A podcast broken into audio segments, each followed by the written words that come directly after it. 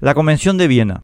Están alegando la Convención de Viena, un tratado internacional que es ley de nuestra República y que regula el marco en que se administran los tratados internacionales, para sostener que no podemos derogar la Ley 6659 de Transformación Educativa. De modo que quiero mostrarles lo que dice la Convención de Viena. Primera pregunta. ¿Pueden darse por terminados los tratados por decisión de uno solo de sus signatarios? Sí, por supuesto que sí. Y la Convención de Viena dedica todo su capítulo 3 a dicha eventualidad. Su artículo 42 determina el procedimiento. Su inciso 2 precisa que la terminación de un tratado será resultado de la aplicación de las disposiciones del tratado o de la presente convención. El artículo 44 agrega que el artículo 56 regula el derecho a denunciar ese tratado, retirarse de él o suspender su aplicación. El artículo 46 establece que pueden alegarse vicio de consentimiento cuando ello afecte a una norma de importancia fundamental de su derecho interno. El artículo 56 dispone que en el caso de que el tratado no contenga disposiciones sobre la terminación, la denuncia o el retiro podrá dárselo por terminado si tal suspensión no está prohibida por el tratado a condición de que no afecte el disfrute de los derechos que a las demás partes correspondan en virtud del tratado ni el cumplimiento de sus obligaciones.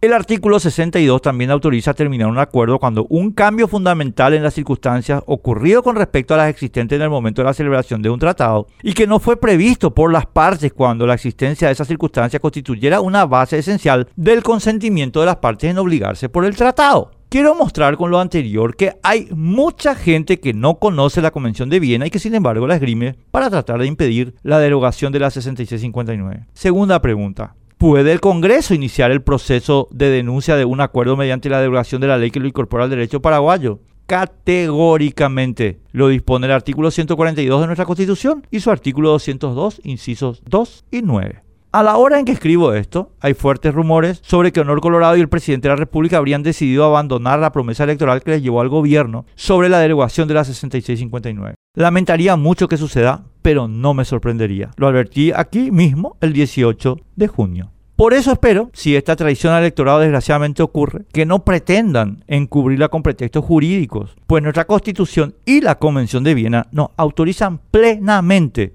a terminar la transformación educativa de la Unión Europea.